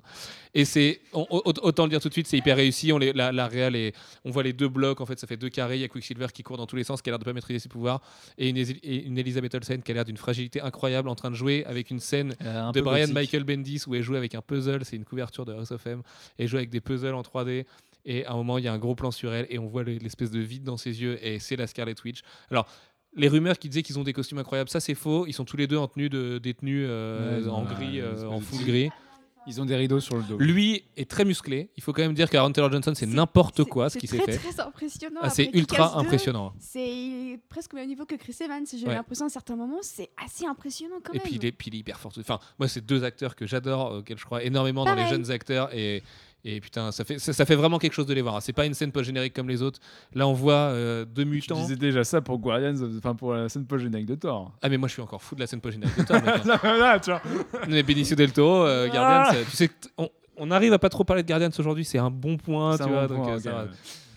Mais ceci dit, moi, moi, El- Elisabeth Olsen, en fait, je trouve que c'est une putain d'actrice. Bon, ça me fait un peu chier qu'elle se fasse diriger par Joss Whedon, mais c'est vrai que pour le coup, c'est un putain de show de casting, quoi. Dans ce rôle-là. C'est un très bon directeur de film, Joss Whedon. Tu peux quand même pas dire l'inverse. Bah écoute, euh, écoute, euh, écoute, euh, Sauf Scarlett, il arrive pas. Scarlett, ouais. ouais, ouais. Ouais, non, je, je parlerai. Non, non, non, non, je peux, non, je, mais j'aime pas ce mec, c'est pas possible. Ah, enfin, quand tu me dis qu'il écrit bien les femmes, en fait, moi je pense à Alien 4, tu vois, donc tout de suite, c'est non, c'est pas possible. Ouais, ouais, c'est vrai, c'est vrai. que- Mais bon, Alien 4, faut lui pardonner, ça a été très retravaillé C'est un par crime contre euh. l'humanité, il faut le dire quand même. Bref, parle-nous de Quicksilver et Scarlet Witch. Est-ce que tu as aimé l'introduction des premiers mutants dans l'univers Marvel Studios C'est quand même pas rien non plus. Ouais, non, en plus, euh, j'ai aimé. En fait, je, ouais, je l'ai bien aimé cette scène au début. Je me dis, merde, c'est la scène réalisée par Joss Whedon, donc tout de suite, j'avais un a priori, tu vois. Tu, tu le savais avant Ce que tu allais voir ou pas? Non, je sais Ah pas non, ce que tu j'allais savais voir. pas Je savais que les t'as avaient réalisé une scène et Joss Whedon avait réalisé l'autre. Euh, en fait, au début, quand j'ai vu le sceptre, je me suis dit, bon, il faut qu'ils arrêtent avec Loki. Moi, j'en ai plein le cul de ce personnage, tu vois. Euh, même si je l'ai bien aimé dans le temps 2, mais je me suis dit, bon, putain, Russ sans sceptre, ça fait chier. Quand j'ai vu les deux, en fait, sur le coup, j'ai pas réalisé. C'est deux secondes après, quand il y a le deuxième plan sur eux, j'ai fait, ah, putain, mais oui, Quicksilver et, et la sorcière rouge. Et euh, bon, après, tu vois, tu vois quand même pas grand chose. Moi, je- en fait, je suis curieux de voir, mais je pense qu'effectivement, Elizabeth Olsen, autant Aaron Johnson, euh, je m'en fous. Mais le fait qu'il soit autant manipulé autant par Elizabeth Olsen, ça, enfin, putain, ça fait plaisir niveau, de de voir la, une con- actrice au niveau de la quoi. continuité, ça nous explique comment ils arrivent. Ils sont manipulés par l'Hydra. Est-ce qu'ils sont créés par l'Hydra On ne sait pas, mais ça veut dire encore sûrement de l'Hydra dans Avengers, dans Avengers Age of Ultron. Tout va un peu se connecter. Enfin, tu vois, c'est quand même euh, une assez bonne nouvelle. Après, avec, est-ce que, est-ce que le vase va pas finir par déborder? J'en ai un peu peur, tu vois. Parce qu'au final, il y a quand même il y a énormément de choses qui s'annoncent pour ce Avengers 2. Euh, bon, on sait que Justement, Joss pour l'instant, contiennent Whedon, très c'est- bien, C'est quand même un des euh, rares trucs que je lui accorde dans le premier d'avoir réussi à mettre tous les personnages un peu au même niveau. Il y en a, il y en a quasiment aucun qui était en retrait, hormis Hawkeye d'ailleurs. Euh, on, on revient toujours à Hawkeye, c'est fou. mais, euh, mais après, putain, ouais, enfin, ça, ça, ça s'annonce monstrueux, tu vois. C'est comme Amazing Spider-Man 2, c'est trop méchant. Il y a un moment, tu te dis, le film va faire 6 heures, quoi. Donc, comment est-ce qu'il va gérer ça? C'est une grosse question. Mais Voilà. il- je, je, je pense qu'il je sais pas pourquoi, mais j'ai l'impression que ça va tout changer la- la- l'apport des deux personnages au film. Rapport Non, la non, non, non, la- la- l'apport des deux personnages au film, ça va tout changer parce que Age of Ultron, on a tous été déçus quoi, quand ils ont dévoilé le titre du film. On, attendait Thanos et tout, et on s'est dit. Ah. Et après, Quicksilver Scarlet Witch qui maintenant deviendrait. Parce que Ultron, bon, c'est une intelligence artificielle qui va partir en couille, c'est Jarvis qui va fusionner avec une autre intelligence artificielle, machin, enfin tu vois. Et de la même manière que Arnim Zola est une autre intelligence artificielle, c'est très facile pour eux de justifier la- l'intelligence artificielle super puissante dans, dans Avengers 2. Mais là, les deux personnages qui vont être là, enfin, ça, ça, met, ça ouvre des portes incroyables pour le film quoi. Ouais, puis ça va injecter un peu de, bah, de sang frais. Déjà, c'est pas. C'est pas. C'est pas. Oui, on peut imaginer qu'ils auront du temps à l'écran en plus, les deux. C'est pas, Oui. c'est pas deux petits acteurs recrutés comme ça euh, au coin de la rue quoi. Et puis même, ouais, c'est cette sensation d'assister à un bouleversement. Enfin, quand j'ai vu les deux apparaître, je me suis dit, euh, ça y est, enfin, Marvel, ils ont fait. Ils passent à quelque chose de, de supérieur. Donc, euh, ouais, On a, on a j'ai- souvent cette discussion euh, à la rédac en ce moment avec les gars où on hallucine tous du modèle Marvel Studios, parce qu'on on discutait de ça à propos du fait qu'ils font un docu sur eux-mêmes sur ABC. Là. Et euh, moi je pense vraiment que Marvel Studios n'a pas vraiment lancé la machine encore. quoi. C'est vraiment les séries Netflix, Avengers 2 et, euh, et la phase 3 qui vont vraiment asseoir la domination totale du studio. Quoi, parce que là, ils sont, ils- c'est même ça, je pense, ce sentiment qu'on a d'être un peu presque blasé, tu vois, de voir des bons films comme Captain America, c'est que ça paraît hyper facile, quoi. Les mecs, ils se sont facilité les choses euh, d'une manière qui, paraît incroyable, et, et cet apport-là, qui pourrait tout changer, euh, il est juste vécu comme une putain d'excitation de fan. Enfin, moi, j'ai deux ans hein, quand je les ai vus, j'étais là, j'étais, j'étais, oh mon dieu. Et le mouvement, tu vois, en plus, t'as Brian Singer qui te raconte avec ses caméras à 7000 images secondes, là, sais pas quoi, pour le filmer super au ralenti. euh. Ouais, non, on s'en fout, enfin, tu vois, ces trucs-là. Et là, tu vois, l'effet, il est un peu à l'ancienne, euh, l'effet de mouvement rapide de Ouais, Quicksilver, mais, ça marche tout de suite. Le Et... 3000 images secondes de Brian Singer, ça pourrait défoncer l'image. Non mais ça pourrait être vachement bien pour la technique et tout. Moi je suis hyper ouvert à ça aussi. Mais euh, là ils ont rien dit. Ils le font peinard. Ils te mettent Quicksilver et Scarlet Witch quoi. Et en plus ils ont le culot de mettre Quicksilver avant que la, Force, avant que la Fox sorte son film. Enfin tu vois, ça c'est- pff, c'est c'est- c'est triple épaulé de Marvel Studios. C'est hyper bien fait. C'est enfin voilà. Voilà, après, on, tu vois, on, on se dit qu'il va y avoir des gros retournements, tout ça, mais il y a encore des nazis qui présentent la, le début de la, la Zen Pause générique. Donc, euh, bon, ils, sont, ils ont toujours pas fini avec leur vieux démon. Ouais mais ça c'est les comics c'est et les nazis. cool, ce les sera nazis. jamais terminé. cool, ouais moi aussi je suis il y a assez trois fan. gamins ouais. dans ce film, donc au final c'est un bon film, tu vois, faut le dire quand même. Mais bon, Indiana Jones, ça s'est terminé en 89, et bon, les nazis, faut passer à autre chose. Oui mais c'est c'est une- méchants, c'est les nazis. une- c'est une d'autres nazis. C'est les voilà. puis c'est l'Hydra. Tu vois c'est pas vraiment les nazis directement. Puis c'est l'Hydra c'est dans les comics c'est comme ça. C'est comme ça. Ah, tu peux pas, tu peux allez. pas lutter. hein. Je vous laisse parce qu'il est une tête, il y en a deux qui poussent, tu vois. Il est temps que vous quittiez le quartier de porte de Clignancourt, que vous ayez vite chopé un métro parce qu'il va vite être tard. Euh, on va passer à l'instant fatidique. La, note, Jean-Victor. Pop, pop, pop. C'est sur 5. Il y a le droit au demi, pas au 0,25. Allez-y, je vais essayer de faire une moyenne, même si Manu n'est pas là. Euh, Manu qui d'ailleurs va, euh, je pense, mouiller son pantalon devant cette scène post-générique. Il m'a demandé trois fois de lui, de lui expliquer que c'était bien celle-là et que c'était bien ce qu'il avait lu et tout, mais Manu, qui est fan hardcore des deux personnages, va péter un plomb. Euh, bah, en fait, je me mettrais 3,5, mais c'est ce que j'avais mis à Thor 2 et je trouve ça mieux que Thor 2. Ah oui, c'est mieux que Thor 2 quand même. Donc, Vachement. euh, Attends, pense aux scènes de baston hyper péchues, euh, la réal et Ouais, tout. euh, Il y a plein de trucs. euh, En trouvant ça très bien, ça m'a jamais surexcité non plus. donc parce qu'il manque un money shot. Il manque un truc parce que Il manque le petit truc de cinglé. en même temps vois, les euh, qui tombent, ça va. Enfin, tu vois, moi, ouais, ça- moi ça, ça me fait pas bander quoi. Star Trek Darkness, si ouais, ouais. Bon, voilà, le truc qui se pète la Euh, gueule, c'est Ça cool. m'a pas fait bander. Non, ah, dans- dans- entre 3,5 et 4 plus sur un 4 pour donner vraiment une Un idée 4, aux quoi. gens, mais, euh, mais, mais ouais, bon, allez, allez, allez, allez 4. Well done quoi, quand même. Parce que 4, 4 sur 5 de Jean-Victor, c'est pas souvent. Il faut savoir que c'est quand même une note précieuse. Océane. Euh, 4 sur 5, parce que euh, j'ai j'ai pris mon pied quand même à certains moments, mais c'est vrai que c'est pas exemple de défaut non plus. Donc euh, 4 sur 5, ça me Ouais, mais il y a tellement d'envie. Il y a tellement de Chris Evans à l'intérieur. Tu vois, il y a cette espèce de même les. Enfin, il y a pas autant que dans le premier, parce que moi je suis d'accord avec toi. Le premier, il a un truc. Il a, Mais c'est, en il- fait, il c'est a le une meilleur, âme. faut le dire, c'est le meilleur film de super-héros depuis Captain America. C'est bien de le dire, tu vois. Ouais. Ouais, ouais, ouais, je suis assez d'accord. Ouais, je suis d'accord. Euh, non, X-Men X- X-Men First Class, c'est pas sorti après Captain America Ah, d'accord. Ah bah, Ouais, c'est trop, 3-4 alors. mois avant First Class. D'accord. Euh, bah, pour moi, euh, oh, bon, allez, 3,5. Je vais, je vais être généreux. c'est c'est dur, hein. c'est c'est- c'est dur Et pour du moi. coup, on va finir la moyenne à 4. Alexis, là, je te laisse expliquer pourquoi 3,5 d'ailleurs, excuse-moi. Non, bah 3,5, euh, c'est c'est assez bas, mais parce que je m'attendais à beaucoup, vraiment autre chose. C'est vrai? Bah, au niveau, au niveau du scénario. Tu t'attendais à ça- mieux ça- ça- Non, pas, pas mieux, mais à autre chose, en fait. À quelque chose de, on va dire, moins simpliste, donc ça en lidera, mais bon, ça c'est mon problème perso.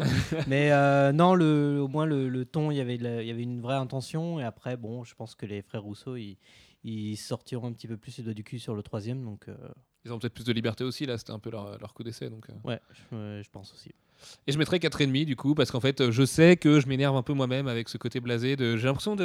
j'ai l'impression que c'est normal d'avoir vu ce que j'ai vu aujourd'hui, mais, Mais non, ça ne l'est pas. J'ai surkiffé. kiffé, Non, j'ai voilà. surkiffé. En fait, j'ai vraiment, vraiment kiffé la, la réelle des scènes d'action et tout. euh, la, la puissance dégagée du personnage et en même temps tout le côté écorché vif qu'a Chris Evans dans son jeu d'acteur. Euh, en plus, j'ai trouvé. Tu vois, c'est con, mais la scène où, où Samuel Jackson met des lunettes, je trouvais ça efficace. Il y a pas mal de blagues qui tombent à plat, mais j'ai bien aimé au début les références, le fait qu'il faut qu'il check euh, Star Wars, Star Trek, euh, Marvin Gaye, euh, Daft Punk. euh, Daft Punk, euh, je sais plus, il y avait euh, Coluche et Louis de Funès le cinquième élément aussi, je sais pas compris Le cinquième mais- élément. C'est une spéciale France apparemment. Il y a eu un sondage de Marvel fait auprès des Français. Donc euh, il faudrait que Captain America soit fan de Coluche. Alors c'est l'histoire, mec. Et bref, voilà. Donc je- qu- 4,5 parce que je suis très très content et je trouve que c'est vraiment un des piliers fondateurs de Marvel Studios, mais un vrai quoi. Là, avoir Ah, osé le coup, euh, c'est c'est- c'est défoncer le shield et tout. euh, Faut le dire, c'est c'est peut-être. le- En fait, dans l'absolu, c'est peut-être le film Marvel. Bon, passer de- l'idée d'Avengers de rassembler tous les super-héros, c'est peut-être le film Marvel le plus ambitieux qu'on ait pu voir. euh, les plus aboutis, ouais, dans l'idée de Le- continuité et tout, c'est le ouais. plus abouti vraiment. En plus, le coup de Strange, tu vois, ce coup-là. Abed qui est là aussi en caméo. Euh, Il y a plein de caméos à un moment, tu sais, t'as la map qui brose et puis il passe au-dessus de la tour Stark et tout ça, Mm. enfin ce genre de choses. Qui a le gros logo Avengers d'ailleurs. Il y a le gros logo Avengers. ouais. Et ça, ça, ça marche quoi. C'est des trucs qui fonctionnent bien quoi. Donc euh, Max voilà, arrive. c'était- Et Max C'est arrive le gong de juste fin. pendant le à la fin de ce podcast. T'as pris un kebab Tu m'as prêt, tu m'as prêt à bouffer? Bah non, j'étais pas prêt à bouffer. Oh enfoiré, j'ai pas mangé ce appelé soir. 15 000 fois, mec. Je t'ai appelé 15 000 Mais mec, je suis en mode avion, je suis en podcast.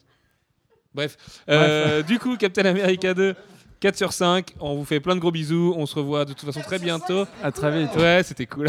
je te raconterai. je te raconterai, on a plein de trucs à se dire. Parce qu'en fait, en fait, on est chez Max, mais euh, on l'a, on s'est pas vu encore. voilà. Euh, du coup, je sais plus. Oui, si. euh, ce podcast sera publié le 18 mars, parce qu'on est au mois de mars, en même temps que la critique écrite du film et que le tapis rouge euh, où on va Et interviewer les acteurs, presse. qui sera filmé par Max d'ailleurs, qui aura pas vu le film au moment où on posera les questions. Donc d'ailleurs, Max, j'essaierai de poser des questions sans spoiler. Et puis voilà, enfin bref. euh, nous ne sommes euh, qu'amour et félicité et Marvel Studios est quand même vachement impressionnant. hein. Je pense que c'est la conclusion. Hein, Et non, pense toi qui la vraie conclusion, c'est vive Chris Evans. Ouais, vive Chris Evans, Vive Chris vraiment. Evans. Bonne soirée à tous. Pourquoi bonne soirée J'en sais rien. Allez, à la semaine prochaine. Ciao. Bye.